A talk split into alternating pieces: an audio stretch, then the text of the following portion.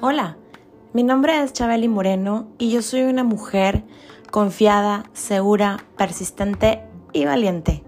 Y hoy te invito a que te quedes a escuchar este nuevo episodio que te va a encantar, porque está hecho para ti con mucho amor y que estoy segura que va a dejar algo positivo en tu vida. Gracias por acompañarnos, gracias por estar aquí y recuerda que te abrazo con el alma y Dios primero.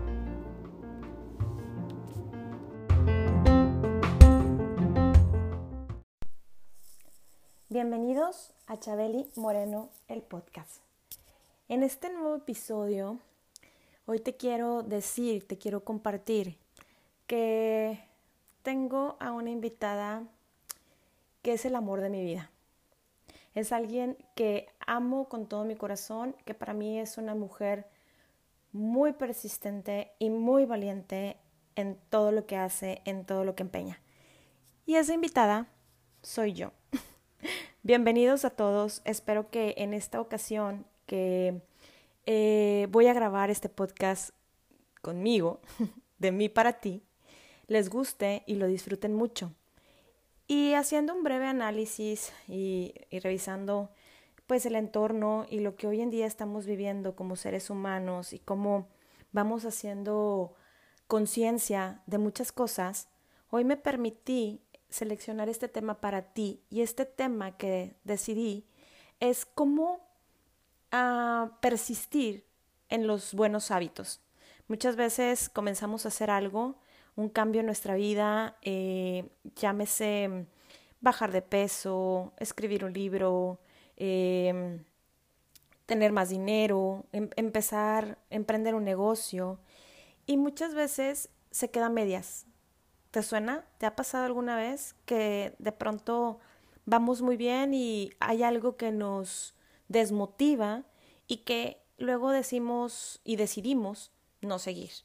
Entonces, para esto me permití investigar un poquito acerca de eh, cómo diferentes organizaciones han llegado a triunfar por hacer pequeños cambios de hábitos en su vida. Y, esto te lo comparto porque como estos pequeños cambios pues pueden generar una gran diferencia en, dentro de nuestras vidas. Entonces, este va a ser como el sorprendente poder que los buenos hábitos pueden lograr en nuestra vida. Y para esto hay una ah, historia de la organización British Cycling eh, que cambió un día eh, del año 2003 estoy hablando ya hace unos años atrás, esta organización que había regulado el ciclismo profesional en Gran Bretaña, pues contrató ese mismo año a Dave Brailsford, pues como su nuevo director de desempeño. Por entonces, eh, estos ciclistas profesionales de Gran Bretaña padecían casi 100 años de mediocridad. Escúchalo bien, eran, o sea, durante 100 años permanecieron en en esos números bajos, en esa mediocridad, desde 1908. Estos ciclistas británicos pues habían conseguido solamente una medalla de oro en los Juegos Olímpicos y habían tenido aún peores resultados en la carrera ciclista más importante del mundo, que para los que conocen un poco de ciclismo, sabemos que es el Tour de Francia. Este es uno de los eventos más importantes. En 110 años, ningún, ninguno, ningún ciclista británico había ganado esta carrera. De hecho, el desempeño de estos ciclistas británicos había sido tan poco relevante que de uno de los más importantes fabricantes de Europa se había rehusado a venderles bicicletas porque temía que sus ventas se vieran afectadas, pues cuando otros profesionales se dieran cuenta de que los británicos usaban los equipos que este, que este diseñador fabricaba, ¿no? Entonces, Brailsford fue contratado para poner al equipo británico en una nueva trayectoria. Lo que diferenciaba a Brailsford de los entrenadores anteriores que ellos habían tenido era este impecable compromiso con una estrategia a la que se refería como agregación de ganancias marginales, que es una filosofía que aspira a alcanzar un pequeño margen de mejora en todo lo que se hace. Brailsford solía afirmar que este principio de esta filosofía consiste en aislar cada uno de los aspectos del ciclismo si se mejora el 1% de cada uno de estos aspectos, pues se habría obtenido una mejora considerable una vez que todos los cambios se apliquen al mismo tiempo. Entonces, este señor Brailsford y los entrenadores a su cargo comenzaron a hacer pequeños ajustes en diversos aspectos que podían esperarse de un equipo profesional. Primero empezaron por rediseñar los asientos de las bicicletas, pues para hacerlos más cómodos y aplicaron alcohol a las ruedas para darles una mejor tracción. Le pidieron a los ciclistas que utilizaran shorts con sistemas eléctricos de autocalentamiento, pues que les permitiera mantener la temperatura muscular ideal mientras ellos pedaleaban y comenzaron a usar sensores de biorretroalimentación, pues para monitorear la manera en que cada uno de estos atletas respondía a determinados entrenamientos. Después de esto, el equipo probó diversas telas en un túnel de viento, lo que tuvo como consecuencia que, que pidieron que a los ciclistas que participaran en pruebas de exteriores que cambiaran sus trajes por equipos diseñados para interiores y que descubrieron que eran más ligeros y además de esto eran aerodinámicos. Pero sabes qué, no se detuvieron ahí. Este señor Braceford y su equipo siguieron haciendo mejoras del 1% en áreas que habían pasado por alto o que resultaban inesperadas. Probaron diversos tipos de ungüentos para masajes con el fin de, de descubrir cuál era el más rápido para lograr la recuperación de los músculos dañados. Contrataron además a un médico que enseñó a los atletas la mejor manera de lavarse las manos para evitar contraer resfriados. Fíjate qué importante esta parte. Que tal vez a nosotros se nos hace como, o sea, como por qué me, me, deben de enseñar a lavarme las manos para evitar contraer resfriados, pero para ellos es súper importante mantenerse siempre sanos para poder rendir, porque son deportistas de alto rendimiento. Entonces determinaron hasta el tipo de almohada y del colchón que les brindara más comodidad a cada uno de los competidores a la hora de dormir. Incluso pintaron de blanco el interior del camión que transportaba las bicicletas del equipo. Esto último es un dato muy padre porque les permitía detectar hasta la más pequeña partícula de polvo. Estas partículas normalmente pasaban inadvertidas, pero iban a parar a la bicicleta que habían sido cuidadosamente afinadas estas se degradaban por el contacto con el polvo, lo cual afectaba el desempeño en la pista. Conforme estos cientos de pequeñas mejoras se iban acumulando, pues naturalmente los buenos resultados comenzaron a llegar antes de lo que cualquiera se hubiera podido imaginar. Tan solo cinco años después de que Braceford tomara el mando del equipo de ciclismo británico, Dominó las diversas pruebas de los Juegos Olímpicos de Pekín en el año 2008, donde obtuvieron un, sorprendente 60% de las medallas disponibles para esta actividad. Cuatro años después, en los Juegos Olímpicos de Londres, los británicos elevaron el nivel de la prueba al romper nuevos récords olímpicos y siete récords mundiales. Ese mismo año, Bradley Wiggins se convirtió en el primer ciclista británico en ganar el Tour de Francia.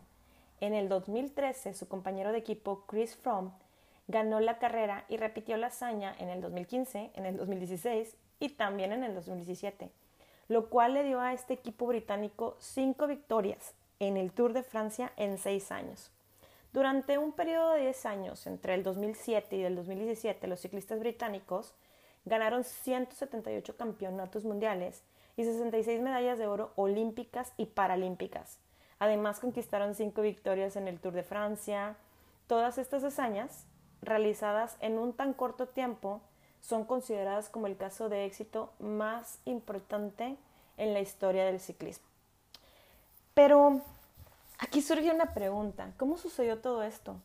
¿Cómo fue que un equipo de atletas ordinarios se transformó en un equipo de campeones gracias a pequeños cambios que a simple vista no parecían hacer más que una modesta diferencia.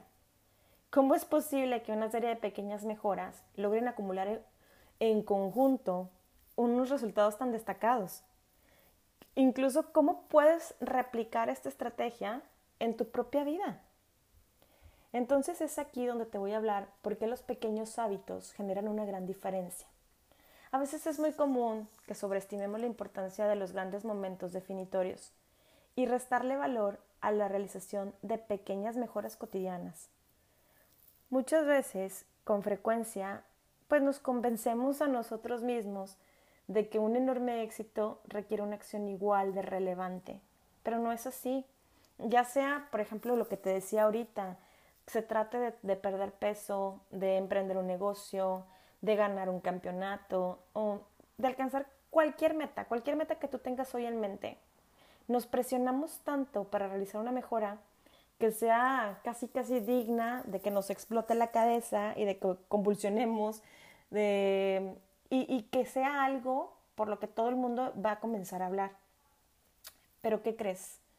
Por otra parte, las pequeñas mejoras de este 1%, como lo hicieron eh, con este equipo británico, que pues obviamente van a ser hechos que apenas los vamos a poder percibir, pero a la larga pueden ser mucho más significativos.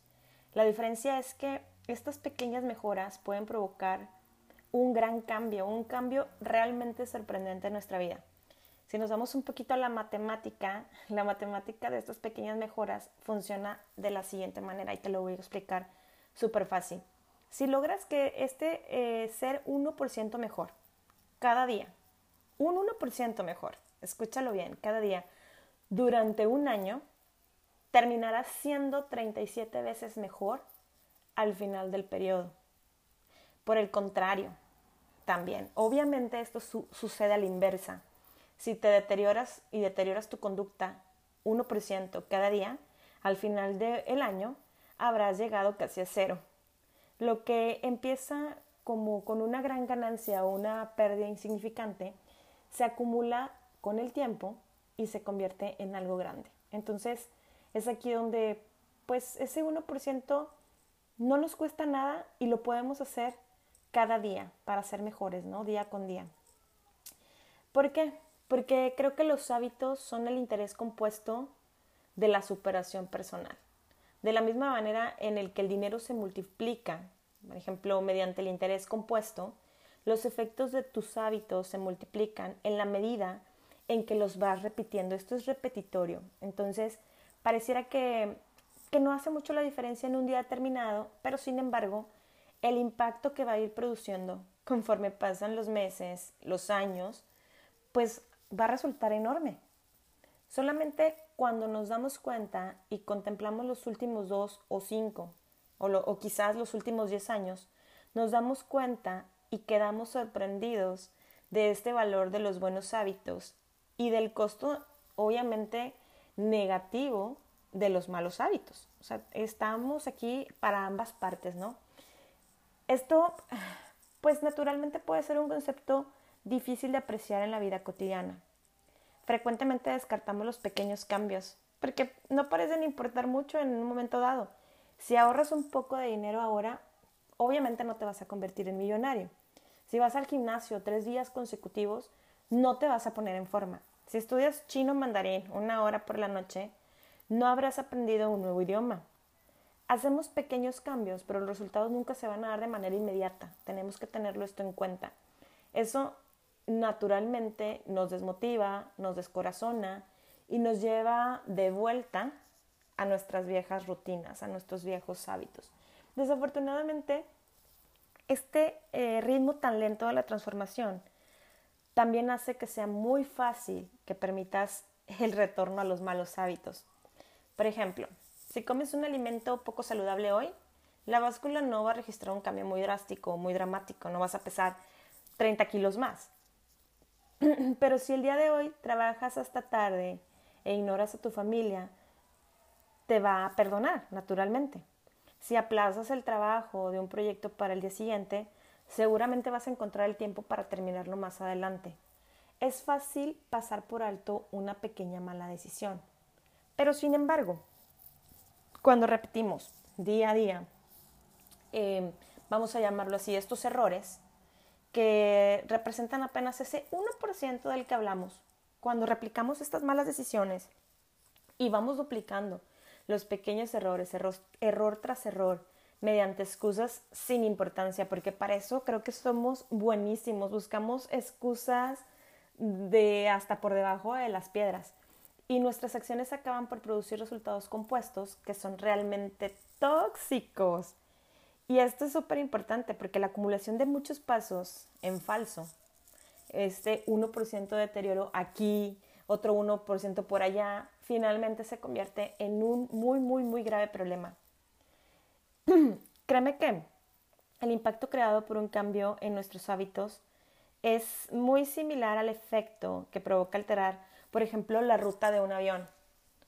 Apenas unos cuantos grados, o sea, pudiese ser así como que la gente que me llegue a escuchar, eh, por ahí tengo eh, audiencia que son pilotos, saben que con alterar uno, dos, tres graditos de diferencia, puedes alterar todo el destino. Por ejemplo, imagina que estás volando de la ciudad de Los Ángeles a la ciudad de Nueva York y si el piloto que despega de Los Ángeles ajusta la dirección 3.5 grados al sur, llegaría a Washington, D.C., en lugar de llegar a Nueva York. Este pequeño cambio apenas se notaría durante el despegue, porque incluso la punta del avión apenas si se movería un par de metros. Pero si la distancia se magnificara durante todo el vuelo, el avión terminaría en un lugar cientos de kilómetros del destino original. Entonces, de este mismo modo, un pequeño cambio en tus hábitos cotidianos, pues puede conducir tu vida a un destino completamente distinto. Tomar una decisión que es un 1% mejor o un 1% peor, depende cómo lo quieras hacer, pues puede parecer importante en un momento dado. Pero en el transcurso de todos los momentos que conforman una vida, estas decisiones van a determinar la diferencia entre la persona que hoy eres y la persona que podría ser. Entonces el éxito es el producto de nuestros hábitos cotidianos, no de esas transformaciones drásticas que se realizan una vez en la vida. Ahora que ya te comenté y te compartí esto, no importa cuán exitoso seas en este preciso momento.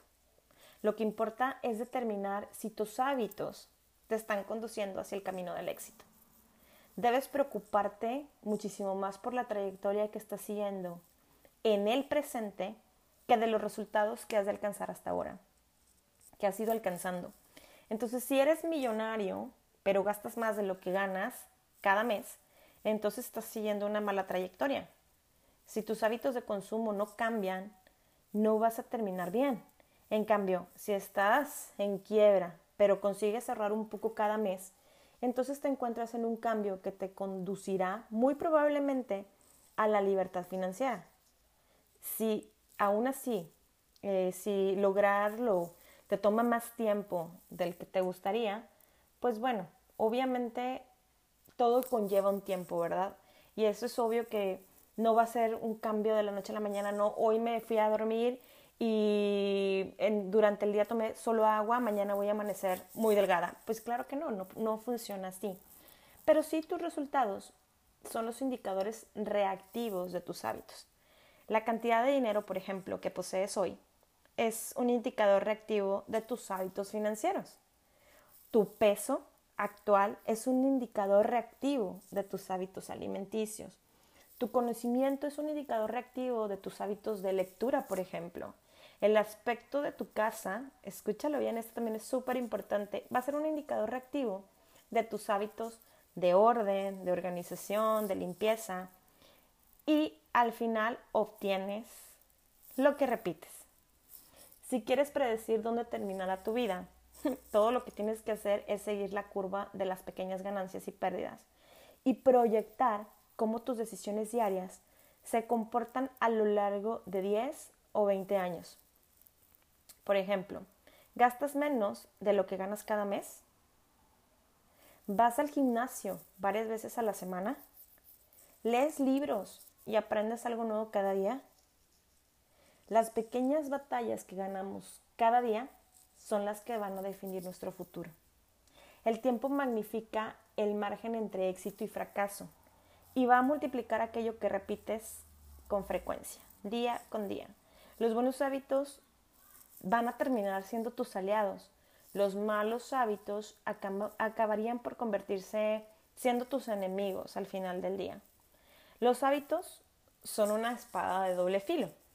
Naturalmente tenemos aquí los malos hábitos que pueden dañarte tan fácilmente como los buenos hábitos pueden complementarte. Por eso es crucial entender los detalles. Es importantísimo que aprendamos cómo funcionan los hábitos para que podamos diseñarlos de acuerdo pues con las preferencias y seas capaz de evitar eficientemente el borde peligroso de esta espada. Tenemos que tomar también muy en cuenta que tus hábitos actúan de manera acumulativa a tu favor o en tu contra. Obviamente tenemos hábitos acumulativos favorables, hábitos acumulativos desfavorables y la productividad. Lograr terminar una tarea adicional es un pequeño logro en un día determinado, pero cuenta mucho en el transcurso de toda la carrera. El efecto acumulativo de lograr automatizar una tarea antigua para poder dominar una nueva habilidad es aún mayor. Entre más tareas seas capaz de realizar de manera automática, sin tener que pensar y sin tener que decir, ay, es que hoy tengo que eh, hacer el desayuno, el preparar el lonche de los niños y luego después voy a hacer esto. No, así no. Va a ser como en un modo como cuando aprendemos a manejar y, es un coche este, estándar, pues naturalmente ya cuando lo dominas, pues lo hacemos en automático y ya no hay ese problema de que es que tengo que meter el clutch, tengo que meter primera, tengo que meter segunda, no. Y esto que crees, cuando ya lo hacemos así como por inercia, como en automático, estas tareas, pues vamos a tener más libertad, como que le hacemos ese espacio al cerebro para que pueda enfocarse en unas nuevas tareas en nuevas áreas y que podamos seguir alimentándonos y aprendiendo más y crecer más. Entonces, aquí tenemos un gran enemigo que es el estrés. La mm, frustración de estar, ah, por ejemplo, metido en el tráfico. El peso de las responsabilidades de ser padres. La tensión de no llegar al fin de la quincena. La preocupación que produce tener la presión arterial un poco más alta de lo normal etcétera, etcétera, etcétera, etcétera. Por sí solas, estas causas de estrés son tolerables, pero si persisten por años, estas pequeñas preocupaciones se acumulan y pues naturalmente se van a convertir en un problema de salud muy grave y eso pues nos va a traer enfermedad. Conocimiento. Este es otro punto importante porque aprender una nueva idea no te va a convertir en genio ni tener un coeficiente intelectual súper alto, pero mantener un compromiso de aprender algo cada día durante tu vida se convierte en una fuerza transformadora. Por ejemplo, cada libro que lees no solo te enseña algo nuevo, también te estimula a repensar de manera distinta tus viejas ideas. Por ejemplo, como dijo este señor Warren Buffett, esta es la manera como el conocimiento funciona.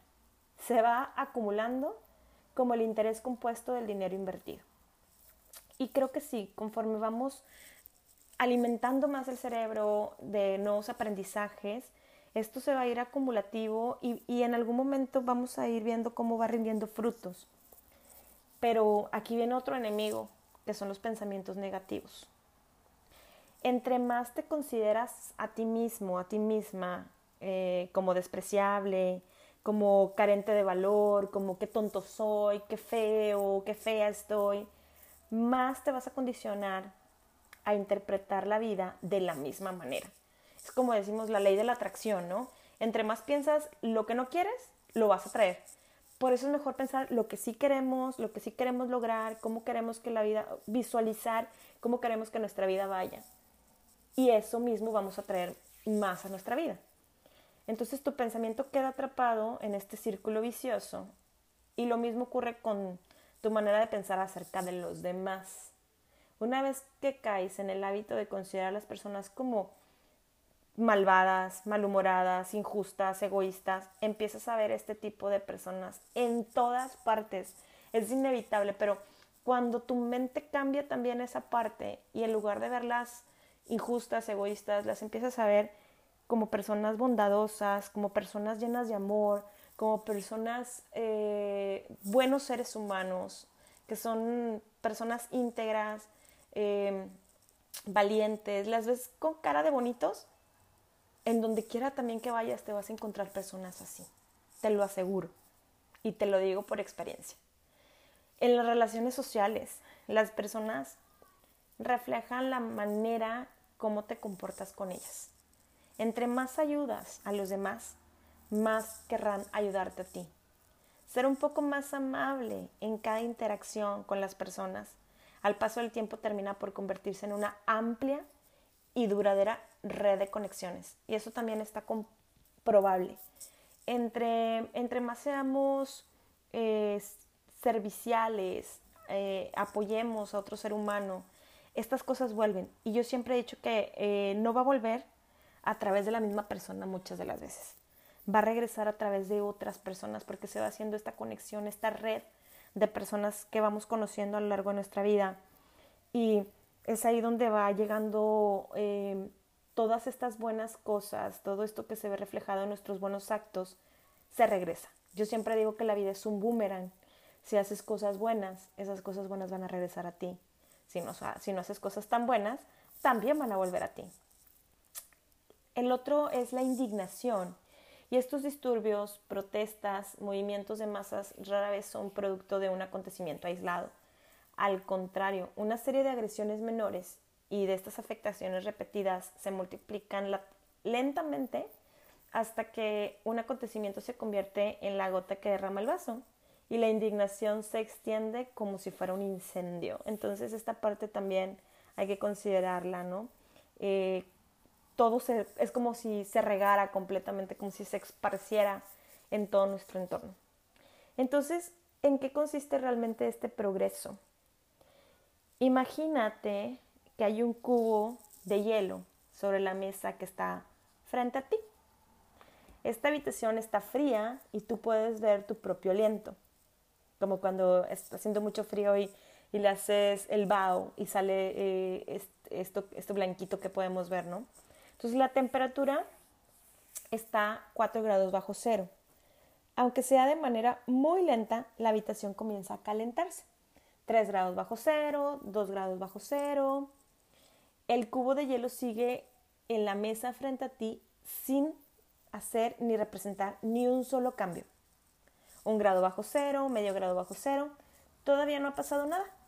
De pronto, la temperatura alcanza los cero grados y el hielo comienza a derretirse. Un solo grado hace la diferencia y desencadena el gran cambio. Los grandes hitos, los momentos definitorios con frecuencia, van a ser resultado de muchos acontecimientos previos que acumulan el potencial requerido para desencadenar un gran cambio. Ojo, este mismo patrón se repite en todas partes. Por ejemplo, el cáncer es indetectable el 80% del tiempo desde que surge hasta que en un momento dado, en cuestión de meses, acaba con la vida del cuerpo humano.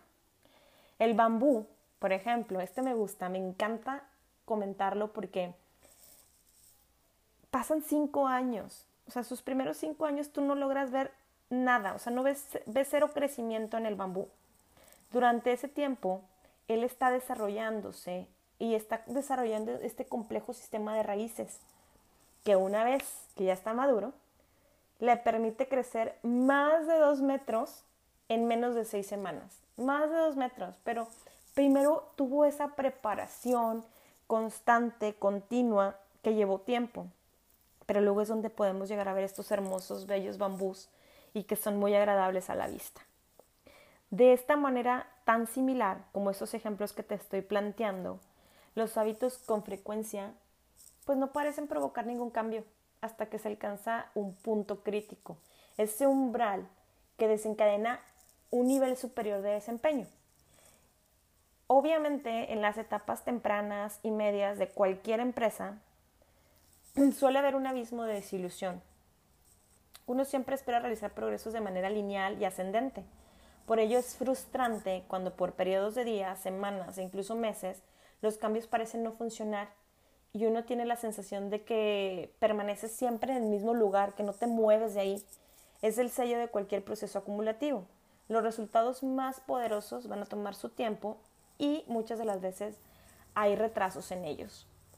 Esta es una de las razones por las que es tan difícil desarrollar hábitos que perduren. ¿Y qué crees? La gente hace pequeños cambios de conducta, no ve resultados tangibles y pues toma la decisión de detenerse. Podrías pensar, oye, he estado corriendo diariamente durante un mes y no logro ver ningún cambio en mi cuerpo. Una vez que este tipo de pensamiento se apodera de ti, cállate, o sea, ya es fácil, va a ser bien fácil abandonar estos buenos hábitos que ya llevabas haciendo. Dicen por ahí que para lograr un buen hábito deben de pasar 21 días. Sí, para que se vuelva un hábito, sin embargo, tenemos que seguir manteniéndonos porque a veces en 21 días no vemos ningún cambio y es donde podemos desertar. Para que los hábitos realmente generen un cambio, debe de subsistir lo suficiente como para rebasar em, esta, esta como meseta donde se producen cambios perceptibles. Entonces, si te está costando demasiado esfuerzo desarrollar un hábito bueno o romper con un hábito malo, no se trata de que hayas perdido tu capacidad de realizar mejoras. Con mucha frecuencia esto se debe a que no has logrado cruzar la meseta, esta que te hablo, que es como una meseta de potencial latente. Cuando uno se queja de no estar alcanzando resultados exitosos, a pesar de que dices, me estoy esforzando, me esfuerzo y me esfuerzo día con día, es como si se quejara de que el hielo se derrite cuando la habitación pasa de 4 a 3 grados bajo cero, el trabajo no se desperdicia, solo se acumula. Recuerda que toda, toda la acción se desencadena cuando la temperatura alcanza los 0 grados. Cuando al fin tú vas logrando ir más allá de esta meseta del potencial latente, la gente considera que em, el hecho es un éxito conseguido de la noche a la mañana naturalmente es común que la gente solo percibe los eventos más importantes o los más llamativos y no se detiene a ver todo el trabajo que hay detrás, el esfuerzo que tiene y, todo lo que le, lo que le plantamos a, a lograr esta meta, ¿no? Entonces, pero tú sabes que todo el trabajo que has invertido durante mucho tiempo, cuando parecía que no estabas haciendo nada, que no progresaba nada, es lo que realmente hizo posible este cambio. Es el equivalente humano de las fuerzas geológicas. Por ejemplo, dos placas tectónicas pueden frotarse una con la otra por millones de años mientras se acumula esta presión entre ellas. Por fin, un día se tocan nuevamente de la misma manera en que lo estuvieron haciendo durante varias millones y millones de veces y de años, pero en esta ocasión ¿qué crees? La presión es demasiada, un terremoto se desencadena y el cambio puede tomar años de que se manifieste de manera intensa en un instante. Pero esto va de un instante a otro. ¿Pero por qué? Porque hubo algo previo que se estuvo acumulando, acumulando, acumulando, acumulando. Entonces, por ejemplo, la, maestría requiere paciencia. Las escuelas de San Antonio, uno de los equipos más exitosos de la NBA, eh, hablando del tema de básquetbol en Estados Unidos, mantiene en la pared de los vestidores una cita ah, del reformador Jacob Rees. Cuando nada parece ir bien, visitó al cantero. Este hombre golpea la roca con su cincel y su martillo, quizá hasta un centenar de veces sin hacerle siquiera una grieta. Sin embargo, al dar el siguiente golpe, la roca ¡pop! se parte en dos.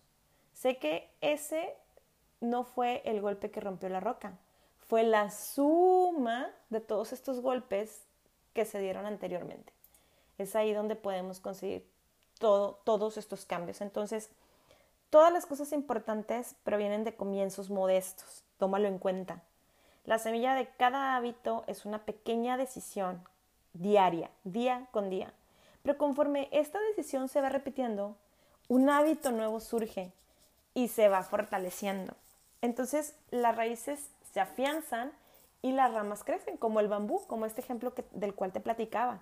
Entonces la tarea de eliminar un hábito pernicioso es parecida a arrancar de raíz un poderoso roble que crece en nuestro interior. Y la tarea de desarrollar un buen hábito es equivalente a cultivar una delicada flor cada día. Pero aquí me surge una pregunta que tengo para ti. ¿Qué es lo que determina que mantengamos un hábito el tiempo suficiente para sobrevivir a esta meseta del potencial latente y conseguir llegar al otro lado? Aquí te va otra pregunta. ¿Qué es lo que provoca que algunas personas regresen a sus malos hábitos mientras otras consiguen disfrutar de los efectos acumulativos de los hábitos favorables? Y es aquí donde te digo, olvídate de las metas y mejor enfócate en el sistema.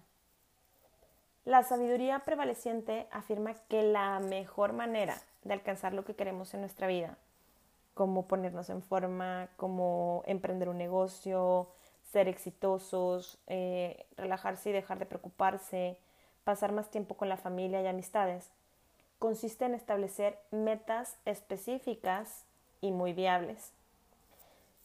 ¿Cuál crees tú que es la diferencia entre metas y sistemas? La respuesta nos los dio el señor Scott Adams, este eh, caricaturista, creador de la tira cómica Dilbert. Según este señor Adams, las metas son los resultados que quieres obtener. Los sistemas son los procesos que sigues para alcanzar estos resultados. Ahí te van unos ejemplos. Si eres entrenador, tu meta puede ser ganar el campeonato, naturalmente. Tu sistema es la manera en que reclutas a los jugadores, diriges a tus entrenadores asistentes y conduces los entrenamientos. Si eres emprendedor, tu meta puede ser establecer un negocio con valor de un millón de dólares. Pero tu sistema es la manera en que evalúas las ideas para desarrollar nuevos productos, contratas a tus empleados y conduces las campañas de ventas. Si eres músico, tu meta puede ser tocar una nueva obra, pero tu sistema consiste en la frecuencia de tus ensayos, en la manera como divides y practicas los pasajes complicados y en el método para recibir retroalimentación de tu instructor. ¿Ok? Hasta ahí creo que vamos bien, pero Ahora la pregunta más interesante. Si ignoras tus metas y te enfocas únicamente en tu sistema, ¿podrías alcanzar el éxito?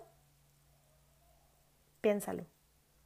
Por ejemplo, si fueras entrenador de básquetbol y pasaras por alto la meta de ganar el campeonato y te enfocaras solamente en lo que tu equipo hace durante los entrenamientos diarios, ¿obtendrías de todas formas un buen resultado? Yo estoy convencida de que la respuesta a esta pregunta es un sí, completamente afirmativa la respuesta. La meta de cualquier equipo deportivo es obtener el mejor resultado, naturalmente, pero sería absurdo pasarse el partido viendo el marcador. La única manera de ganar realmente es volverse un poco mejor cada día de entrenamiento. En las palabras del tres veces campeón del Supertazón, Bill Walsh, el marcador se encarga de sí mismo. Lo mismo resulta ser verdad cuando estableces tus metas. Es mejor enfocarse en los sistemas. ¿A qué, ¿A qué, crees que me refiero cuando afirmo esto? ¿Son las metas totalmente inútiles? Claro que no, o sea, por supuesto que no. Las metas son buenas para establecer una dirección, para, para poder saber del punto A al punto B, pero los sistemas siempre van a ser mejores para realizar verdaderos progresos.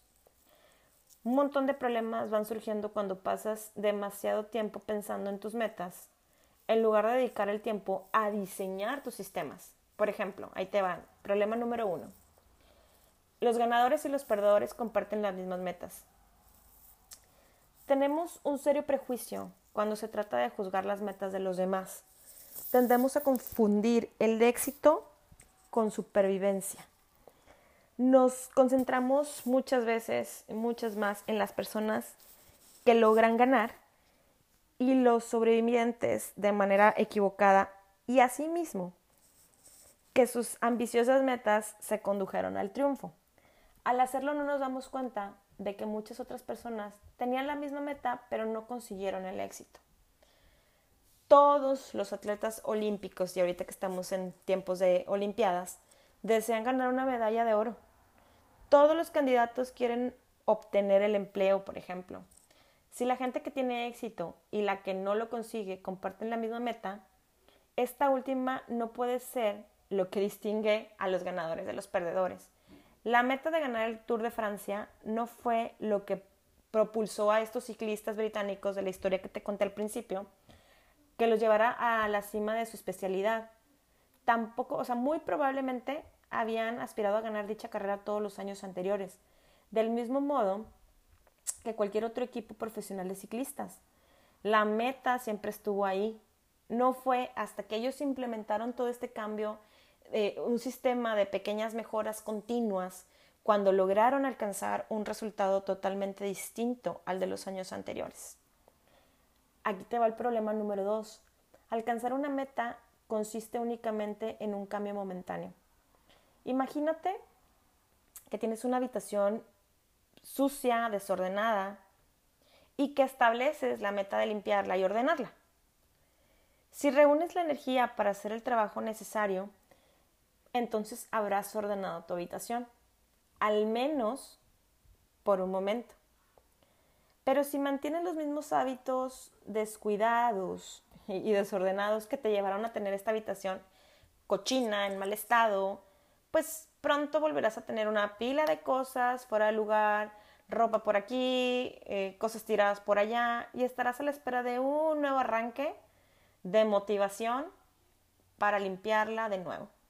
Y seguirá persiguiendo o seguirás detrás persiguiendo un resultado porque nunca te tomaste el tiempo de cambiar el sistema que está detrás de él.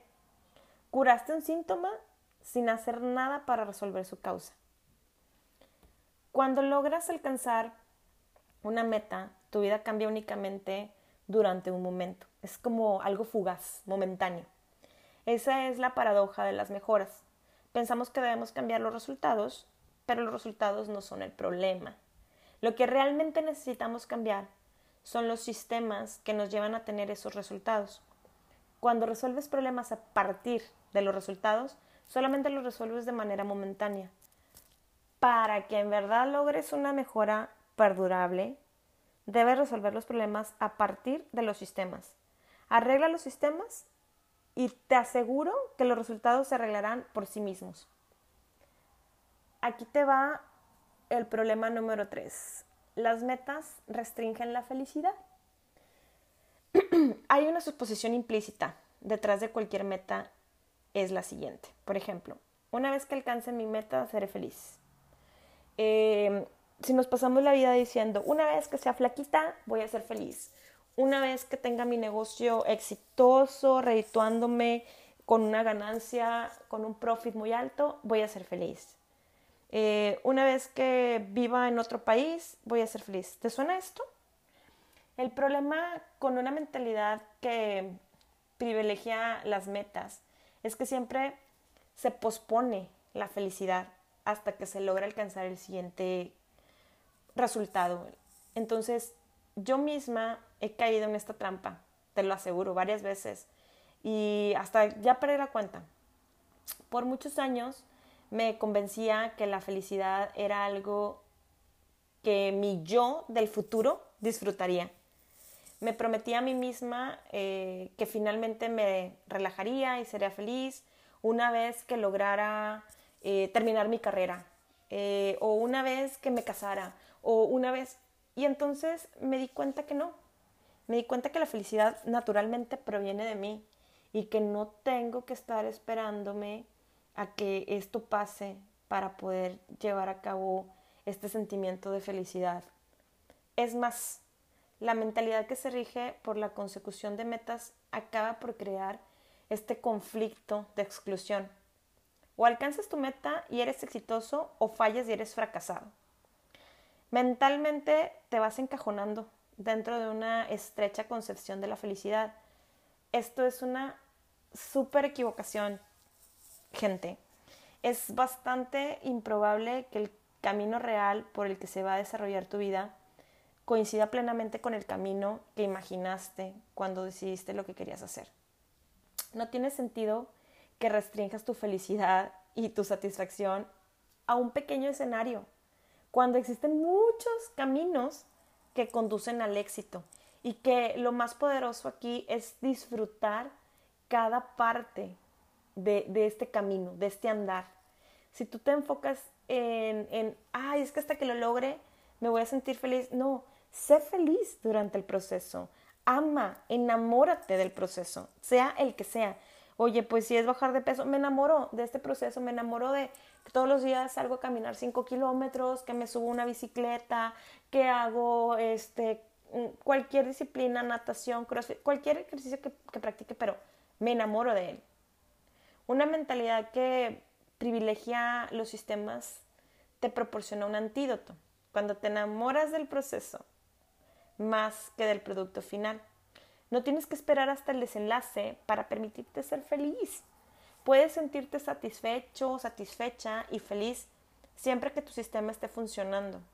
Y los sistemas pueden funcionar bien de muchas maneras distintas, no solamente de la manera en la que, en la que lo concebiste en el principio. Aquí te viene el problema número cuatro. Las metas no coinciden con el progreso a largo plazo. Por último, una mente que privilegia las metas puede crear un efecto del yo, yo, yo, yo, yo. ¿Te, suena también esto? Muchos corredores enfrentan durante meses, eh, entrenan, perdón, durante meses, pero tan pronto como cruzan la línea de la meta, dejan de entrenar. La carrera ya no está ahí para motivarlos. Cuando todo, todo tu trabajo se enfoca en una meta en particular ¿Qué queda para motivarte una vez que lo alcanzas? ¿Qué, qué más hay? ¿Qué, qué? Ya nada, te sientes ya como, ah, pum, lo logré, ya, hasta ahí me quedé. Esa es la razón por la cual muchas personas regresan a sus viejos hábitos, a sus malos hábitos, una vez que alcanzan una meta. El propósito de definir metas consiste en convertirse en un ganador de una sola ocasión. El propósito de construir un sistema consiste en seguir participando dentro del juego. La mentalidad que verdaderamente se enfoca en el largo plazo no se centra en el cumplimiento de metas. No se trata de que alcances metas aisladas, se trata de un ciclo de refinamiento interminable y de mejora continua. Por encima de todo, tu compromiso con el proceso es lo que va a determinar tu progreso. ¿Cómo es este sistema de hábitos por ejemplo, si tienes hoy problemas para cambiar tus hábitos, déjame decirte que el problema no eres tú. El problema es tu sistema. Los, los malos hábitos se repiten constantemente, no porque tú no los quieras cambiar, sino porque tienes un sistema que no funciona. No te elevas al nivel de tus metas, desciendes al nivel de tu sistema. Uno de los temas importantes y centrales consiste en aprender, de lo que hoy te estoy platicando, consiste en aprender a enfocarse en los sistemas en general, en lugar de concentrarse en una meta única.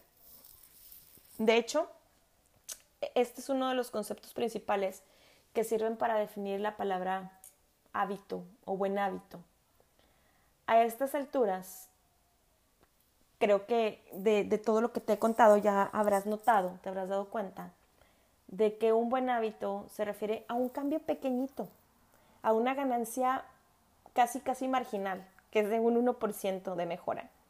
Pero estos buenos hábitos no son los viejos malos hábitos, aunque estos sean menores. Los buenos hábitos son pequeños hábitos que forman parte de un sistema mayor.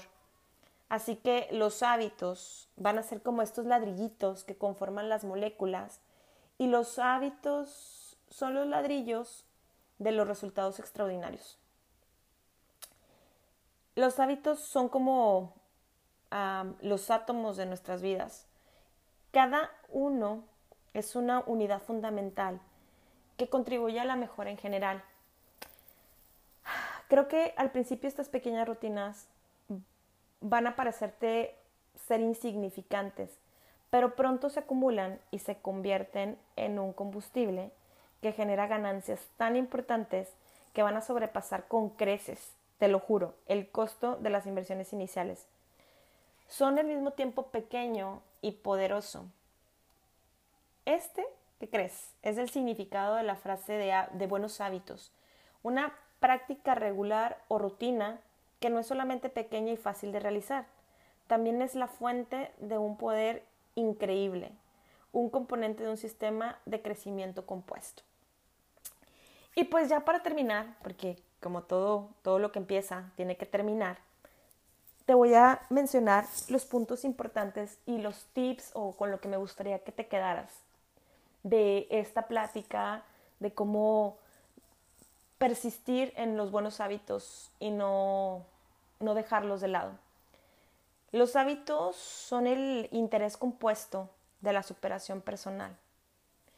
Trabajar para lograr ser un 1% mejor cada día cuenta mucho, mucho, óyelo bien, a la larga. Los hábitos son una espada de doble filo, ¿te acuerdas que te platiqué? Pueden trabajar a tu favor o contra o, en contra tuya. Por este motivo, entender los detalles es súper indispensable. Otra cosa, los pequeños cambios con frecuencia parecen no tener ningún efecto hasta que logras cruzar un umbral crítico. Los resultados más poderosos de cualquier proceso acumulativo suelen retrasarse un poco. Debes aprender a ser paciente. Un hábito un buen hábito es un pequeño hábito que forma parte de un sistema más complejo. De la misma manera en que los átomos son los ladrillos de las moléculas, los buenos hábitos son los ladrillos de los resultados excepcionales. Si quieres mejores resultados, olvídate de fijar metas.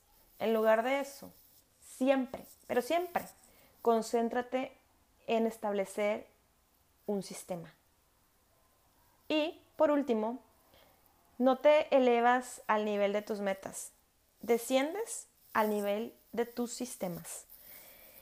Espero que te haya gustado este tema del día de hoy, que lo pensé con mucho cariño porque hoy por hoy me he dado cuenta que muchas personas, me incluyo, hemos desistido en nuestros objetivos, en nuestros sueños, por falta de persistencia y por falta de crear un buen hábito y un buen sistema. Y creo que al final del día, este 1% no te va a generar mucho esfuerzo, pero a la larga te va a dar un gran resultado. Vas a llegar a, a obtener lo que verdaderamente quieres. Solamente es como te mencioné en uno de los tips, sé paciente. Sé paciente, pero consistente y persistente.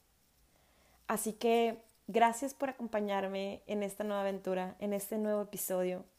Ya sabes que te abrazo con el alma y Dios primero.